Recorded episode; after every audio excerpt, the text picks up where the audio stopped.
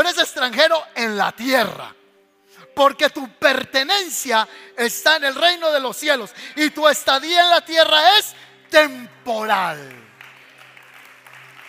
Hay gente que se vino para este país y dice, a ver los que están atrás, me están escuchando allá por el televisor atrás, tienen buena visión, escuchan bien.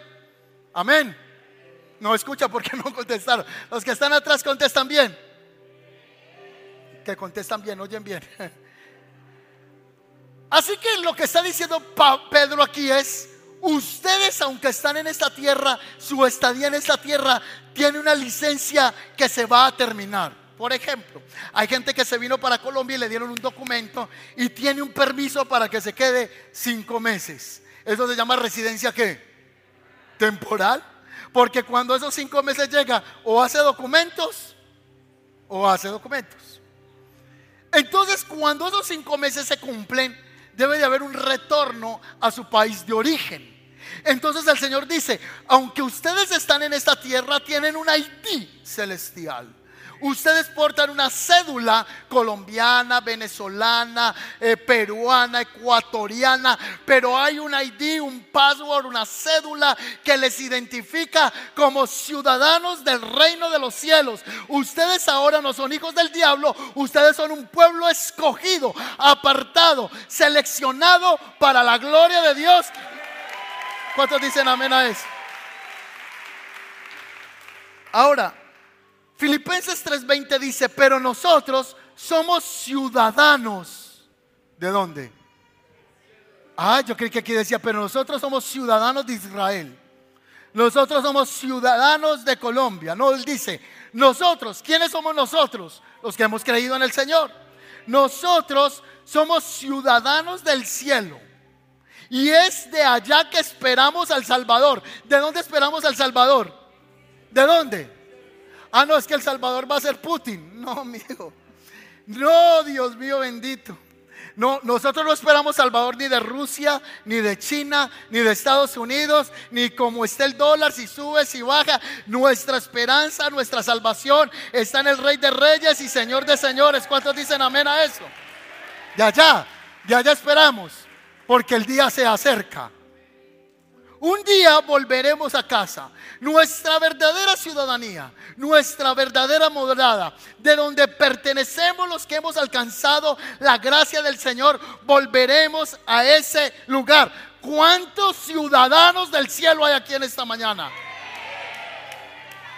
¿Está seguro? ¿Está segura? A uno lo paran por ahí en la calle en la noche un tipo ahí vestido de verde, nuestras autoridades en Colombia, policías, agentes de tránsito, y le dicen billetera. Bueno, billetera no, ese sería otro tipo de persona. documento. Usted saca el documento. Si usted está tranquilo, tómelo. Si uno no tiene documentos, uno se asusta. Así que con la cédula nos hacen una investigación en un aparato digital de antecedentes judiciales. Entonces usted pasa el documento y él dice, perfecto, eres de Colombia, no tienes ningún antecedente judicial. Lo mismo pasa con nosotros en el mundo espiritual. Nosotros tenemos una ciudadanía. ¿Eres hijo o no eres hijo? Eso suena duro, pero ¿eres hijo o no eres hijo? ¿Eres ciudadano o no eres ciudadano? ¿Eres del pueblo del infierno o eres del pueblo del Señor? Ay, se acaban los amenes. Es que lo que pasa es que hay dos reinos hay dos ciudadanías, una en el infierno y otra ciudadanía en el cielo. Nosotros andábamos con un ID que decía infierno, papá, Satanás, primos, los demonios, obras de iniquidad.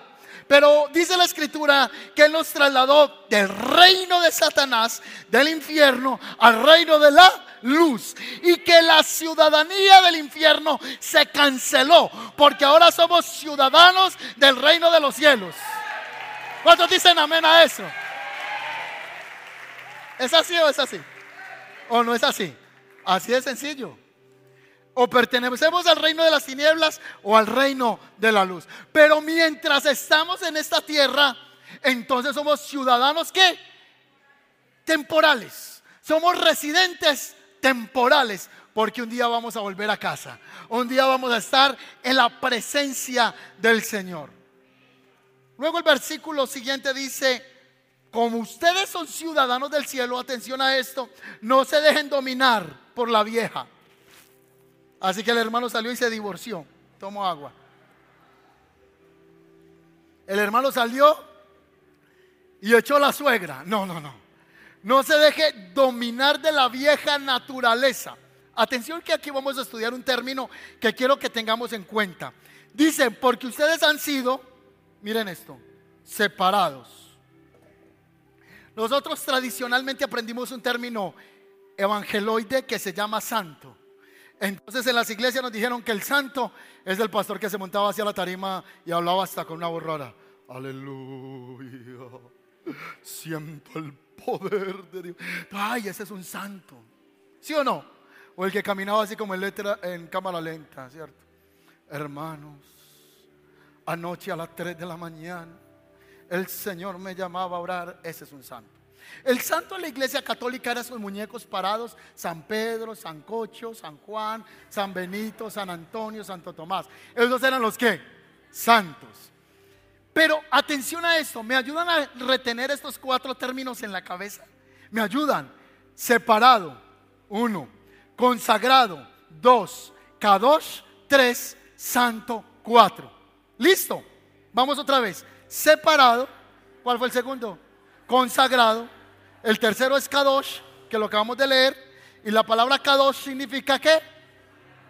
Separado. ¿Qué significa Kadosh? Separado. Y el término cuarto es el término santo. ¿Qué es un santo? Entonces, como aquí hay una cantidad de ciudadanos del cielo, ciudadanos de una patria celestial, esos que son ciudadanos del cielo tienen una vida consagrada a Dios. ¿Qué significa consagrado o kadosh? Separado. ¿Qué significa consagrado o kadosh? Entonces usted y yo fuimos separados del mundo para la gloria del Señor. Tratemos entonces de profundizar en tres, cuatro textos bíblicos qué significa el haber sido consagrado a Dios en el Antiguo Testamento. Por ejemplo, en Éxodo capítulo 28, 41 se dice que Dios le habló a Aarón que le separara a sus hijos y los dedicara como Kadosh. Tráeme tus hijos y sepáralos como Kadosh. Ellos van a ser dedicados como Kadosh. En otras palabras, los vas a dedicar para una función específica. ¿Qué significa eso? El ser apartado exclusivamente para Dios. También se dice que la ropa, mire, la ropa del sacerdote la ungían exclusivamente, la separaban para un uso kadosh. Es decir, esa ropa del sacerdote no era para montar a caballo. Esa ropa del sacerdote no era para ir a arreglar el carro. Esa ropa del sacerdote tenía una función separada exclusiva para el servicio sacerdotal. Me estoy haciendo entender hasta el momento separado. Pero no solo se separaban personas, también se separaban objetos inanimados. Por ejemplo, Dios le dijo a Moisés, retén el pueblo y antes de que el pueblo llegue, dedícame hasta el borde del, del, monte, porque cualquier animal que se acerque al monte, ¡pa!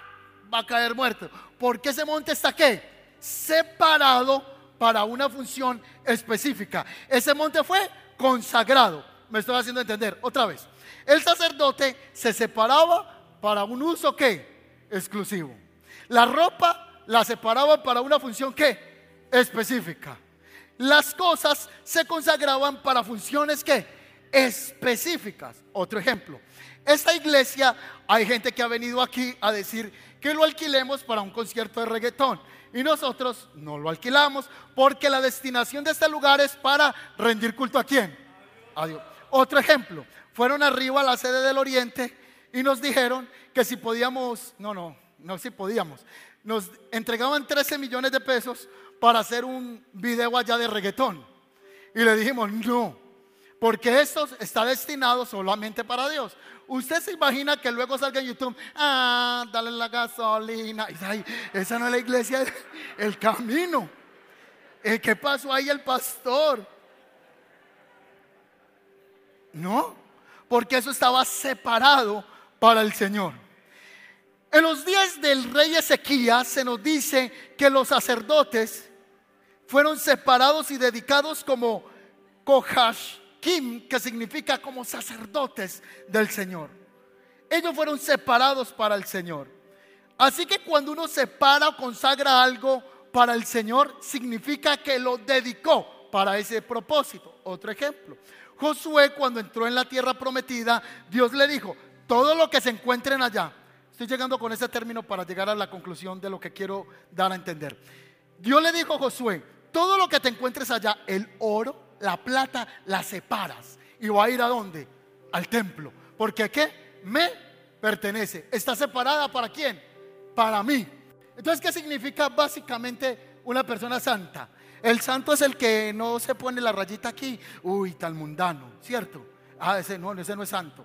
Ah, el hermano se tinturó de verde y se paró aquí la cresta. Uy, no, pero con esa pinta tiene una cara de demonio, porque eso no es santo. No, la persona santa, bíblicamente, el término real es apartado para quién? Para Dios. Entonces, el que es apartado no se puede dedicar a otra cosa más que para el Señor. Otro ejemplo, los que son separados para Dios no se disfrazan. Amén. Porque usted le pertenece a quién? A Dios. Entonces usted dice, ay, porque él sí se disfraza de chapulín y yo no? Porque él no es pueblo, usted sí es pueblo. ¿Me sigue? Ay, él porque se vistió de Drácula y yo no. Yo me voy a vestir de un querubín. No, no, no, no, no, no, no. Es que usted está separado para una función exclusiva. Y como usted fue separado, quiere decir que usted está consagrado al Señor. Los demás pueden, usted no puede. Otro ejemplo. Anoche eran las doce y media de la noche y habían unos jóvenes de aquí de la iglesia comiéndose en tremenda hamburguesa, tremenda carne para madrugar hoy. Entre esos estaba yo. Pero hay personas que en la mañana, hoy, que son deportistas, que tenían que madrugar a jugar en contra España y perder lamentablemente nuestro país, Colombia, perdió frente a España. Ellos me imagino que estaban en concentración y tenían que dormir temprano para levantarse a hacer su ejercicio deportivo. Ellos no podían porque tenían una función. Yo sí podía porque yo no iba a madrugar hoy a jugar ese partido de Colombia. Me estoy haciendo entender, ellos están apartados para una función. Lo mismo el pueblo de Dios ha sido apartado, separado, consagrado para el Rey de Reyes y Señor de Señores. Todos los que vivimos para Él, vivimos para la gloria de Dios. Termino con este otro ejemplo. Los nazareos en el Antiguo Testamento era una sombra de la consagración del nuevo pacto. El nazareo tenía un, pacto más o menos así. No se podían cortar el cabello. Imagínense. No se podían cortar el cabello. ¿Cómo estaría yo sin cortarme el cabello? Si se me está cayendo, ya vea. Pero no se lo podían cortar. No podían tocar los muertos. No podían tocar un animal muerto. No podían beber sidra no podían emborracharse y no se podían casar con una mujer que no fuera de la nacionalidad de ellos. ¿Está conmigo? ¿Se llama el voto de qué? ¿Me recuerdan quiénes eran nazareos? Número uno, número uno, Sansón fue un nazareo. Él no se podía casar con una mujer que no fuera de su propia tribu, no podía mutilarse el cabello, no podía tocar los muertos y no podía beber sidra, entre otros. ¿Va conmigo? ¿Sí o no? Segundo caso de nazareo. Segundo caso. Segundo. Jesus, muy bien. Yeshua. Muy bien. Ahí está. Él fue nazareo. Él desde su crecimiento había sido separado, consagrado para el Señor. Los demás sí podían, pero él no podía. Escúcheme. Hay cosas que el mundo puede hacer. Hay cosas que usted no puede hacer. Hay cosas que el mundo hace. ¿Y por qué ellos lo hacen? Usted no lo debe de hacer. ¿Por qué? Porque usted es pueblo porque usted es un pueblo adquirido, seleccionado, apartado para anunciar las virtudes de aquel que nos llamó. ¿Cuántos dicen amén a eso? Uy, yo estoy pero así bien contento. Yo soy pertenencia del Señor. ¿A usted no le da alegría eso? La Biblia dice que Él nos puso un sello. Así que cuando el brujo, el hechicero lo ve a usted, lo mira primero y dice, hmm, este le pertenece a Dios. Cuando lo mira, este ni se sabe qué es. Cuando está en la iglesia, el diablo hasta se siente confundido. Porque lo mira y adora y adora. Y cuando entonces está ahí y el diablo dice, si es mío o no es mío, mírelo como adora, lo confunde. Y cuando el hermano sale a la iglesia, el diablo dice, ah, estará confundido, ese sí es mío. no, no, no, nosotros tenemos un sello. San Agustín, un sacerdote que dedicó su vida al servicio a Dios, era un hombre muy mujeriego. Y le echaba el ojo a cuanta mujer quería para él y se la pedía en pacto a Satanás. Y le decía, quiero esa rubia, quiero esa piel color kaki, quiero esta eh, canela Hollywood, quiero esta otra blanquita. Así él andaba. Un día él se enamoró de una mujer y en medio de sus ritos con Satanás le dijo, quiero esa. Y Satanás le dijo, pídame la que quiera, menos esa. Dijo, no, quiero esa. Y le dijo, hombre, pero mira la que es hasta visca. No, no, no dice eso la historia, pero él le decía, no, esa no. San Agustín peleando con el diablo le dijo, ¿cómo que no? Entonces tú no tienes poder.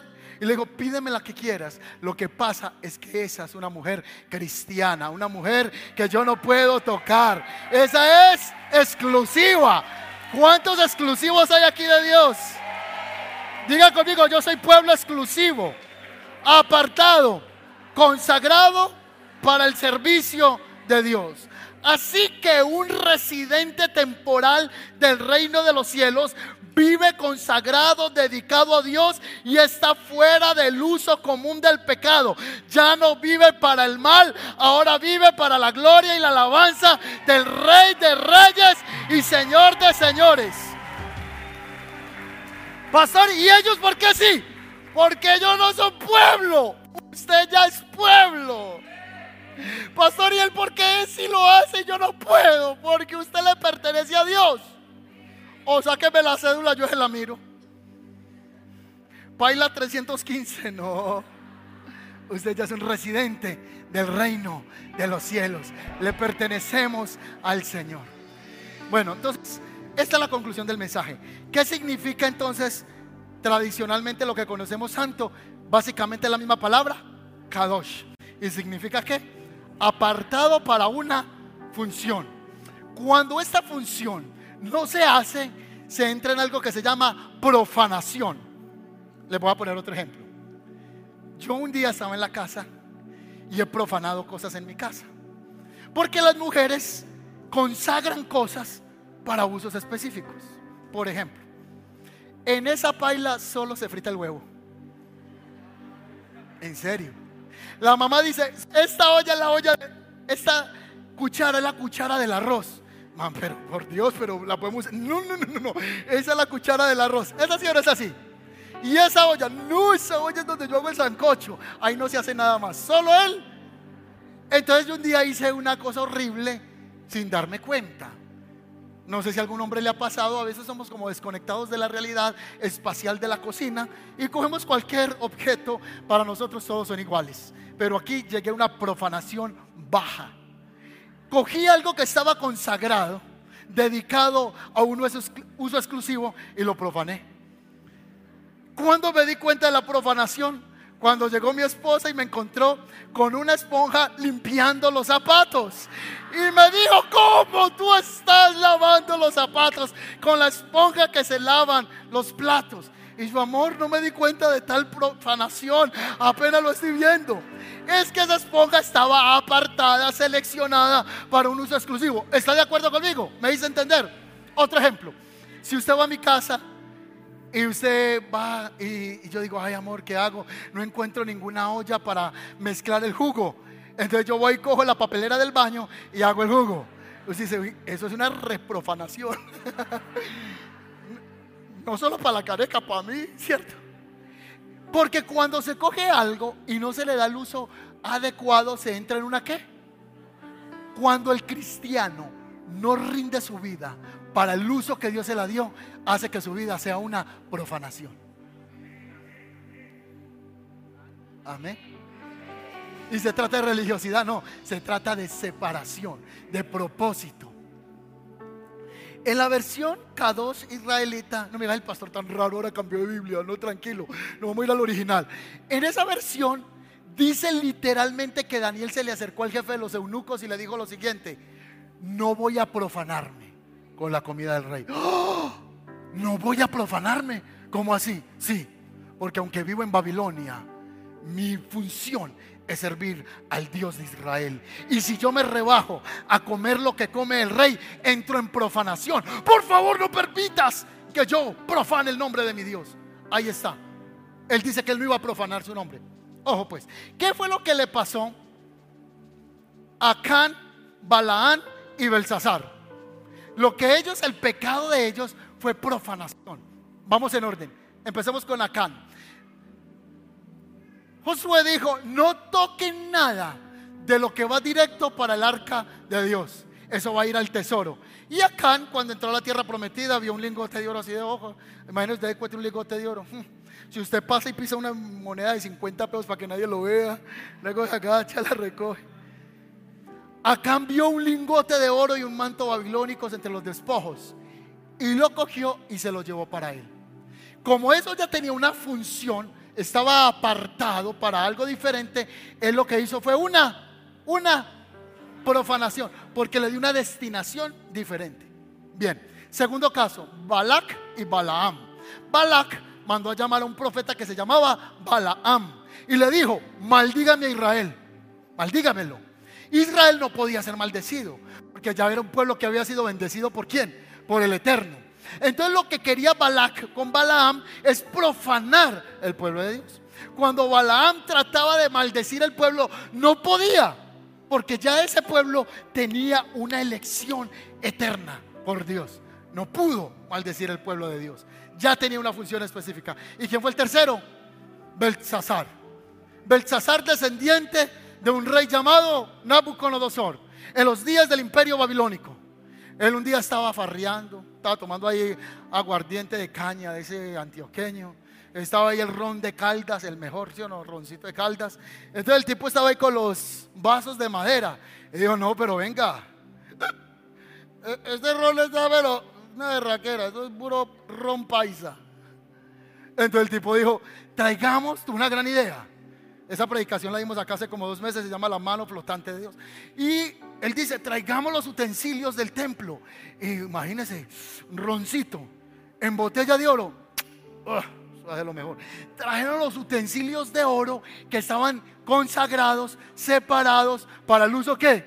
de Dios. Y él le dio otra función. ¿Cuál fue la función? ¿Qué quiere decir esto? Cuando yo hago con mi vida después de conocer al Mesías, cosas que atentan en contra del llamado, estoy profanando mi cuerpo y profanando el nombre de Dios.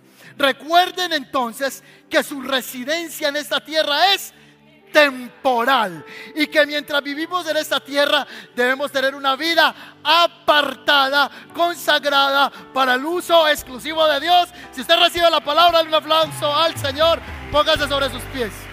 Póngase sobre sus pies me hice entender esta mañana. ¿Cuántos creen que el día se acerca? ¿Cuántos vienen este miércoles a mirar todo el tema profético de la última semana de Daniel? Los espero el miércoles acá. Y luego la noche de adoración que vamos a tener en este lugar. Efesios capítulo 2 es la conclusión del mensaje. Este pasaje no se los dimos al primer servicio porque estaban muy apagados. Esto es un bonus extra para este servicio. ¿Qué dice Sansón? Bien. Excelente. Mire lo que dice. Muy bien. Pues somos la obra maestra de Dios. En la versión del 60 dice, pues nosotros somos hechura de Dios. Y en el original, la palabra hechura es la palabra poema. Entonces sería así, Ustedes son el poema de Dios. Yo soy el poema expresado de Dios en esta tierra. Y dice la escritura, y nos creó de nuevo. ¿Cómo así? Me hizo una vez y luego volví y me fabricó segunda vez. Y primero cuando Él me trajo a esta tierra, me formaste en el vientre de mi madre. Eso es formación física. Nos creó de nuevo en el Mesías, cuando nacimos de nuevo nacimos de nuevo, entonces Él nos creó para unas obras que ya habían sido predestinadas antes de la fundación del mundo para que andáramos en ellas. Espérenme un momentico. Usted es el poema de Dios. Usted es la hechura de Dios. Usted es separado para la gloria y el uso exclusivo de Dios. Usted no, es, no es la esponja para lavar los tenis embarrados. Usted no es la papelera del baño para volver y vaciarle lo que no se tiene que vaciársele a usted. Usted ha sido creado por el Señor para ser un residente temporal, sabiendo que un día Él volverá. Él volverá. Y yo quiero estar consagrado, entregado, rendido para la gloria. Alguien tiene un grito esta mañana.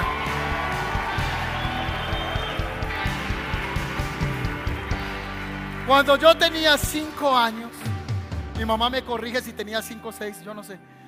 Me consagraron al Señor en una iglesia. ¿Cuántos años tenía? No, yo me veo más grande en la foto. ¿Cuánto tenía?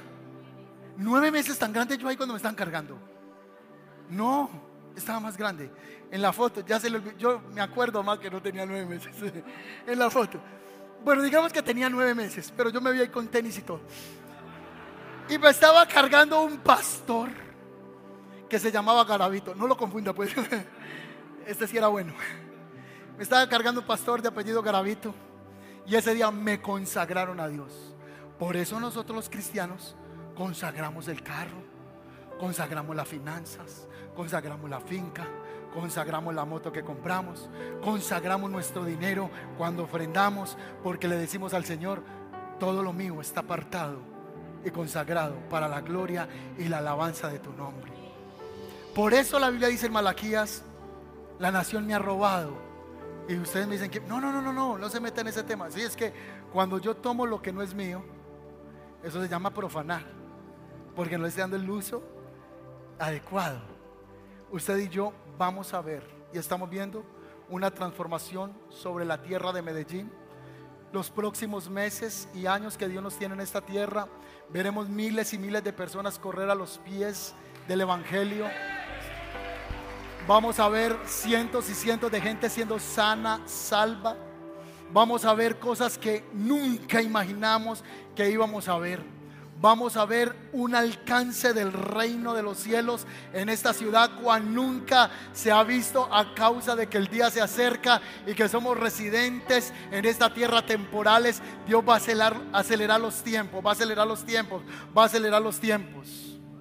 Se va a construir una mega congregación, no para hacerle una imagen a un pastor, ni a una iglesia, ni una entidad religiosa. Se va a construir un lugar que se necesita un granero para la cosecha del último tiempo, donde cientos de miles de personas correrán a los pies del Señor. Vamos a ser formadores de líderes, seremos formadores de mentores, de nuevos predicadores, de profetas, de misioneros, de alcance y de impacto en esta nación de Colombia.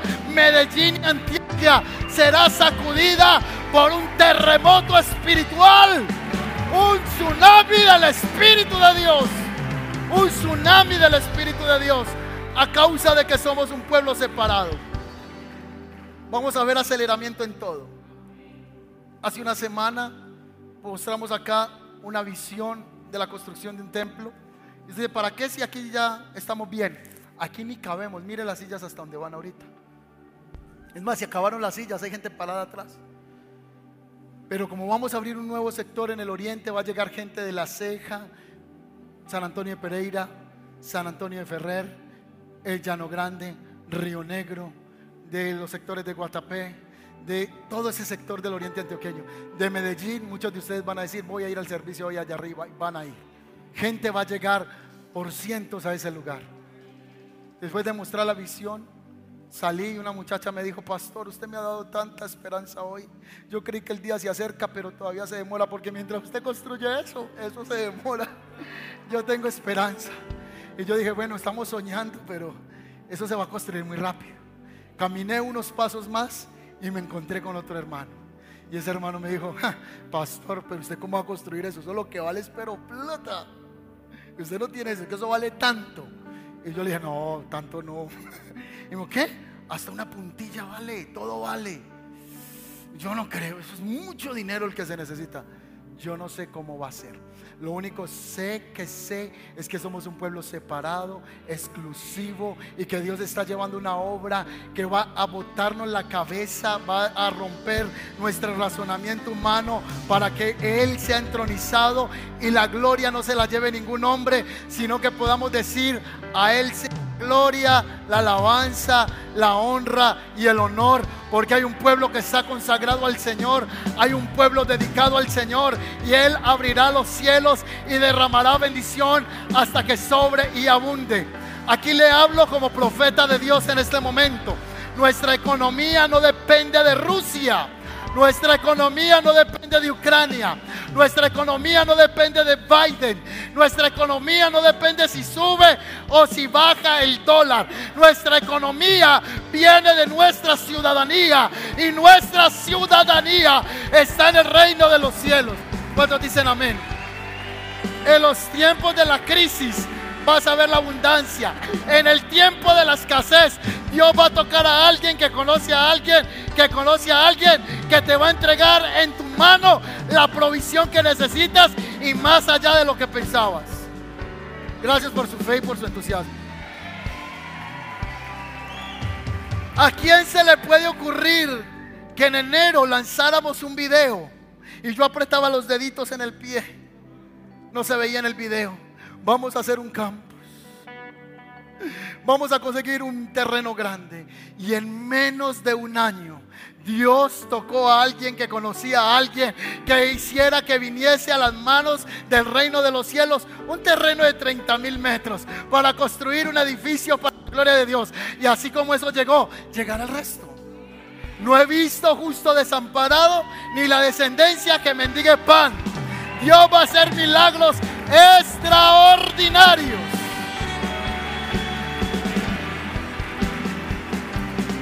Si en la tierra, en Europa se va a acabar el gas, lo van a cerrar. Si hoy se está amenazando y se está diciendo que estamos en la década más peligrosa de la historia humana, porque si avecina la cuarta guerra mundial, recuerde que usted y yo somos residentes temporales. Estoy aquí de paso. Lo que tenemos que hacer es consagrarnos nosotros y consagrar nuestra casa. ¿Qué fue lo que hizo Josué? Mi casa y yo serviremos al Señor. En otras palabras, lo que él dijo es, yo y mi casa la consagro a Dios. Yo no sé ustedes, le digo al pueblo, yo no sé ustedes, pero yo y mi casa serviremos al Señor. Y créame que usted hasta el día de hoy ha visto provisión. A veces apretaditos, pero hemos visto la mano de Dios. Y así la vamos a seguir viendo porque nuestra ciudadanía está allá. Mi propuesta entonces en este momento es, mi propuesta es, consagrémonos a Dios. Consagrémonos a Dios. Y lo demás será una añadidura. Cuando la gente te vea viviendo en la añadidura y te critique y te diga ambicioso, van a decir de ti todo lo que les da la gana. De mí han hablado todo lo que les... Hasta en el narcotráfico me han metido ya. Ese pastor, quién sabe que está traficando. Ah, eso no es normal. Hable lo que les dé la bendita voluntad. Usted conságrese al Señor, camínele al Señor derecho y el Señor enderezará mesa delante de tus angustiadores, delante de tus enemigos. ¿Sabe qué es lo que dice el Salmo? Dice que cuando usted tenga angustiadores, no sé si hemos entendido ese pasaje Dios le va a tender una almesa y lo va a llenar de bendición para que sus enemigos lo vean comiendo ahí. Eso, no es época de vengarse de los enemigos, porque yo te voy a honrar frente a los que te han deshonrado. Y el pasaje de primera de Pedro dice, sean de buen testimonio, que al final cuando venga el juicio, ustedes serán la justicia de Dios en Cristo Jesús. Mi justicia se va a manifestar en la justicia que está imputada en nosotros.